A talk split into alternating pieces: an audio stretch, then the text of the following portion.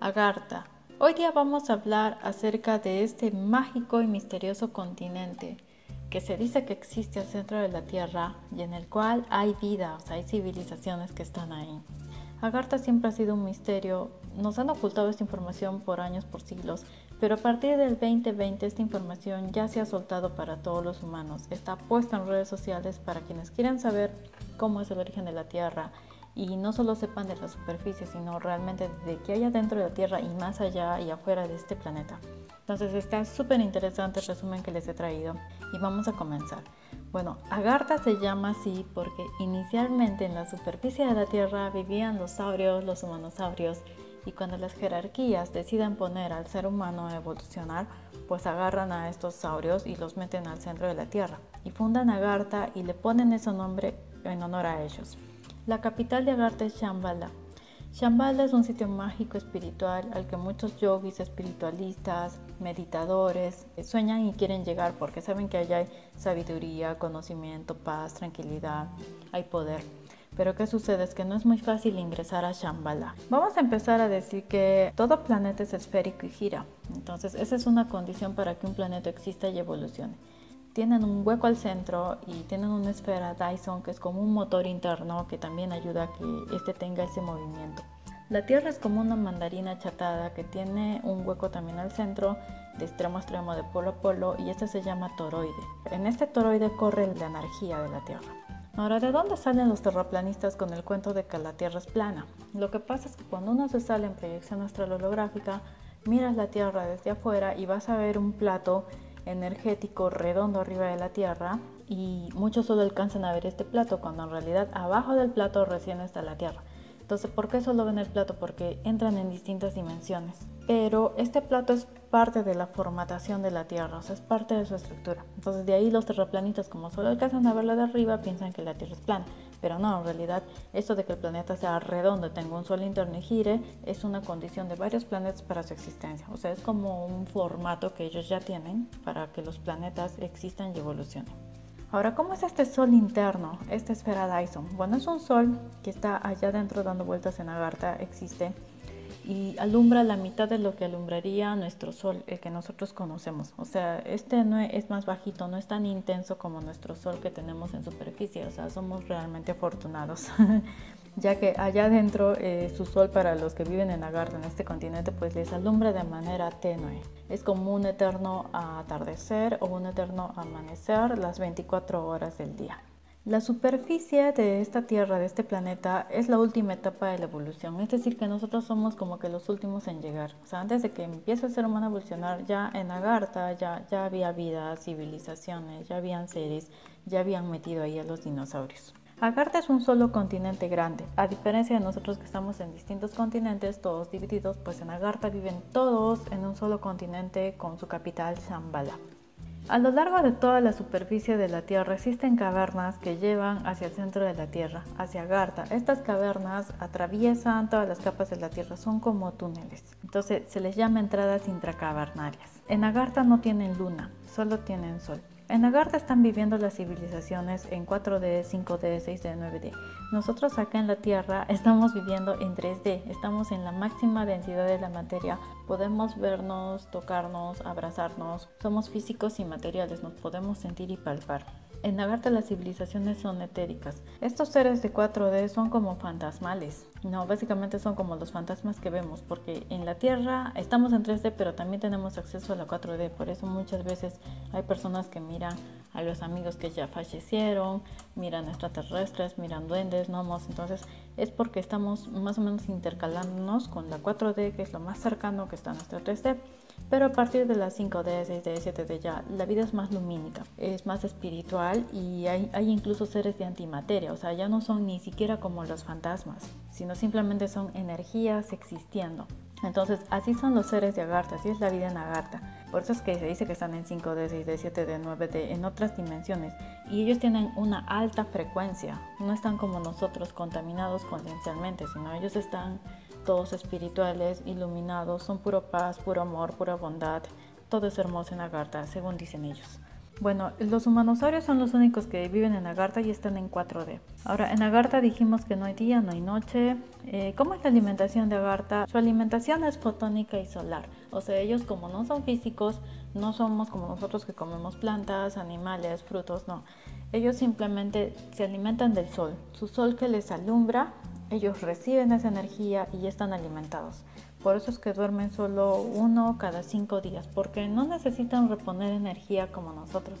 Nosotros dormimos 8 horas al día, 9 horas, 7 horas, porque gastamos energía en energías y en nuestras actividades físicas que nos desgaste el cuerpo, entonces necesitamos reponer energía. Estos seres de Agartha son muy evolucionados, aquí no hay guerra, no hay polaridad, no hay maldad, porque no están contaminados conciencialmente, tampoco hay negatividad, y así existen desde el inicio de la Tierra. Solo hay guerras aquí en la superficie. Aquí hay guerras, partidos políticos, fronteras, hay de todo, no hay maldad. Debajo de todos los continentes de nuestra superficie terrestre hay civilizaciones intraterrenas agartianas. A Agartha no entra cualquier ser humano. Para que alguien ingrese a Agartha, primero tiene que tener permiso de las jerarquías estelares. Punto número 2, autorización de los seres de Agartha. Punto número 3, pues te tienen que abrir un portal Merkaba para que tu alma pueda entrar y te tendrían que ajustar a ti frecuencialmente para que puedas ingresar a Garta. Si bien es cierto, hay muchos que dicen que han entrado a Garta, militares, gente que se ha perdido yo que sé, en los polos, tratando de navegar por los hielos. Bueno, sí, es posible que hayan entrado, pero ha sido porque han sido invitados por ellos o porque ellos han hecho que ellos ingresen. Les han abierto portal, los han frecuenciado, o sea, por algún motivo, alguna razón, los agartianos han permitido que estos entren pero así cualquier ser humano no difícilmente va a entrar a Agartha, simplemente porque no estamos en la misma frecuencia que ellos. Nosotros para ellos somos seres humanos contaminados que tenemos maldad todavía en la cabeza. Allá están puros, limpios, entonces no estamos en la misma frecuencia son como dos radios distintos, AM, FM, entonces esas dos líneas nunca se van a cruzar. Ese es el tema de la frecuencia. Y como les decía, solo se entra mediante un portal, un va y en astral, o sea, tu cuerpo físico no va a ingresar a, Agartha, solo tu alma, tu espíritu. Ahora se dice que los de la cultura maya los pasaron a Agartha porque esta cultura desapareció de un momento a otro. Y en los libros de historia se tiene como teoría que se pasaron a otra dimensión, porque no hay pruebas o rastros de que los hayan invadido, los hayan matado, metido guerra o desaparecido así físicamente. Entonces estos desaparecieron pero es porque probablemente se fueron en portal hacia Agartha, ¿no? Agartha tiene miles de entradas, bueno, aparte del polo norte polo sur, tiene muchas entradas en toda la superficie de la Tierra. Una de las principales es Giza, o sea, la pata derecha de la esfinge que está en Egipto, cerca de las pirámides. Giza, pues, esta esfinge que está con cuerpo de león, cabeza de faraón, que es grande. Giza es una de las entradas pero se entra también mediante portal. No es una entrada física, sino es una entrada con portal dimensional donde se tiene que tener una frecuencia para entrar. Ahora, abajo del Vaticano también hay una entrada para Agartha, pero esta entrada está bloqueada porque el Vaticano es un vórtice de los oscuros, es un vórtice energético negativo, entonces no están en la misma frecuencia que los agartianos. Si ustedes miran el Vaticano desde arriba, tiene la forma de una llave, una cerradura y esto significa que ellos han cerrado esa entrada para Agartha. En algún momento también ciertos eh, gobernantes intentaron entrar a Agartha o quisieron entrar a Agartha mediante el Vaticano para poder invadirlo. Existen muchas razas y civilizaciones en Agartha, incluso algunas son de antimateria, es decir, que ni siquiera son como los fantasmas que los vemos así medios transparentosos. En antimateria ya son eh, seres que no tienen fisicalidad, simplemente son energías existiendo, energías espirituales que existen, pero que no los podemos ver ni mucho menos tocar. No, los únicos que se pueden tocar son los humanos que están entre sí, los que estamos acá en la fisicalidad. Simplemente no los ves, no los tocas, son energías. En Agartha hay una diversidad, es como una réplica del cosmos y así como ellos son una réplica de estos seres que están etéricos, nosotros en la superficie también somos una réplica de lo que hay en el cosmos, pero de las especies que estamos en físico. Por ejemplo, los gatos, acá conocemos a los gatitos. Estos existen en otros planetas, pero en el planeta donde están los felinoides. Pasa igual con los insectoides, con los reptiloides, pasa con todas las razas, con los canarios. Por ejemplo, las Islas Canarias que acá conocemos, donde hay bastantes canarios, pues sí, existe un, sitio donde en el universo, un planeta, una galaxia donde están Canarias, donde de verdad los seres son así como forma de, de pájaros de loros. Entonces nosotros también somos una réplica de muchas especies y civilizaciones que están afuera. Entonces toda nuestra tierra, tanto como superficie como tierra interna, pues es una réplica, una biblioteca viviente de lo que hay en el cosmos. Se dice que nosotros cuando estemos en 5D vamos a poder ingresar a Garta o vamos a poder comunicarnos con los seres que estén allá. Existe una masa de gente que se está preparando a partir del 2020 para entrar a la quinta dimensión. O sea, van a subir un octavo de frecuencia y van a ingresar. ¿Cómo, cómo van a subir su frecuencia? Pues van a ser buenos, espirituales, van a limpiar su cuerpo físico, su cuerpo espiritual, no se van a contaminar, van a vibrar en luz, en paz, en amor. De esa manera se sube la frecuencia. Entonces, naturalmente, cuando una persona está en ese estado, como un Buda, se vuelve un maestro espiritual, se le rompe la brana que vendría a ser la membrana.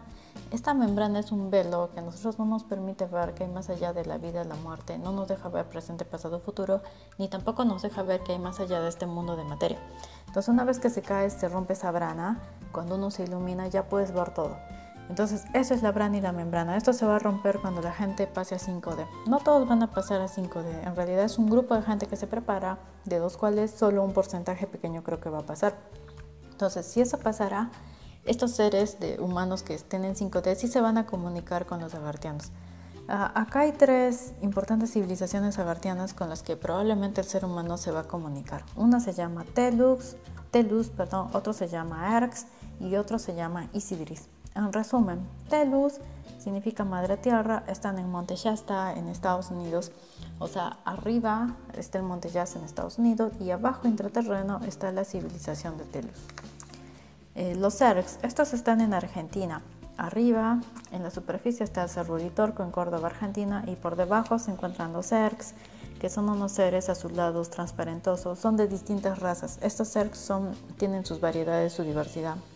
Ellos están ahí intraterrenos, son sumamente espirituales, muy elevados. Hay algunos argentinos que han visto a los Zergs, quienes han estado paseando haciendo turismo por el Cerro Uritorco. Eh, dicen ya afirman haberlos visto, son azulados según ellos. Sí se llegan a comunicar. Pasa que ahí sí se pueden juntar, de repente se, se acoplan los planos, los distintos planos 3D, 5D, 6D y se llegan a encontrar con ellos. Cuando la gente está en 5D sí va a poder ver a los Zergs. Otros son los Isidris, bueno, estos Isidris, Isidris viene de Isis y Osiris, estos dioses egiptos, ya se comunicaron con los humanos en aquellas épocas. Y bueno, y estos Isidris, ¿por qué son importantes para nosotros? Porque estos, estos se llevan los registros akáshicos. Los registros akáshicos es todo el registro de información del origen de la Tierra, de nuestro planeta. Esta es como una biblioteca, un banco de datos al cual se puede acceder. Entonces ellos están a cargo de los, los registros akáshicos de la Tierra, custodian esto. Entonces, esa es la función que tienen los Isidris. Entonces, ¿cómo son estas civilizaciones en Agartha? Bueno, todos son espirituales, están elevados, son los mejores ejemplares en cuanto a espiritualidad. Están en 6D, viven en paz, en armonía, en amor. Chambal es su capital administrativa. O sea, ellos no están en guerra ni en conflicto, sino todos se organizan para convivir, para coexistir. Muchos de ellos están alineados a Dios, a la fuente, porque ellos no tienen membrana, la membrana ni el velo que, no les deja ver qué hay alrededor. Ellos tienen funciones importantes aquí en nuestro planeta. Por ejemplo, estos se pusieron los discos solares en el Pacífico, que son 13 discos a lo largo de la cordillera. Las 13 calaveras de cristal. Yo cuando vi eso de las calaveras de cristal, o sea, me maté de la risa. Dije, ¿cómo que han encontrado calaveras de cristal? Si en esos tiempos no se podía ni tallar la piedra, o están locos. Pero no, estas calaveras de cristal existen existen en realidad y tienen una función muy importante. El cristal guarda registros akáshicos. Bueno, en resumen esto es Agartha, ¿no? Agartha, bueno, básicamente es un continente mágico que está al centro de la Tierra, al cual se podría acceder, sí, pero habría que estar bien frecuenciados, habría que estar bien espirituales para poder llegar a esta información. Por ejemplo, para entrar a esta biblioteca de los registros akáshicos que custodian los Isidris, esta civilización, pues sí, sí se puede entrar pero primeramente tienes que tener permiso de las jerarquías. Punto número 12, te van a custodiar para que entres y salgas bien y no pase nada en el trayecto, no te pase nada malo. Eh, punto número 3, tienes que estar muy espiritual si quieres acceder a Agartha. Y esta es la magia y el misterio de Agartha, por eso muchos, hay mucha publicidad en YouTube en Facebook de, cómo entrar a Shambhala, cómo llegar a Shambhala. Espero que les haya gustado esta información. A mí me tiene totalmente sorprendida. Les voy a dejar los links de la fuente de información para los que quieran directamente ir a, a, ver esto, a leer, a conocer. Así que les doy la bienvenida a mi podcast. Esto es Fulanita de Tal. No te olvides de dejar tu like y de suscribirte para seguir compartiendo esta bonita información. Nos vemos hasta la siguiente. Chao.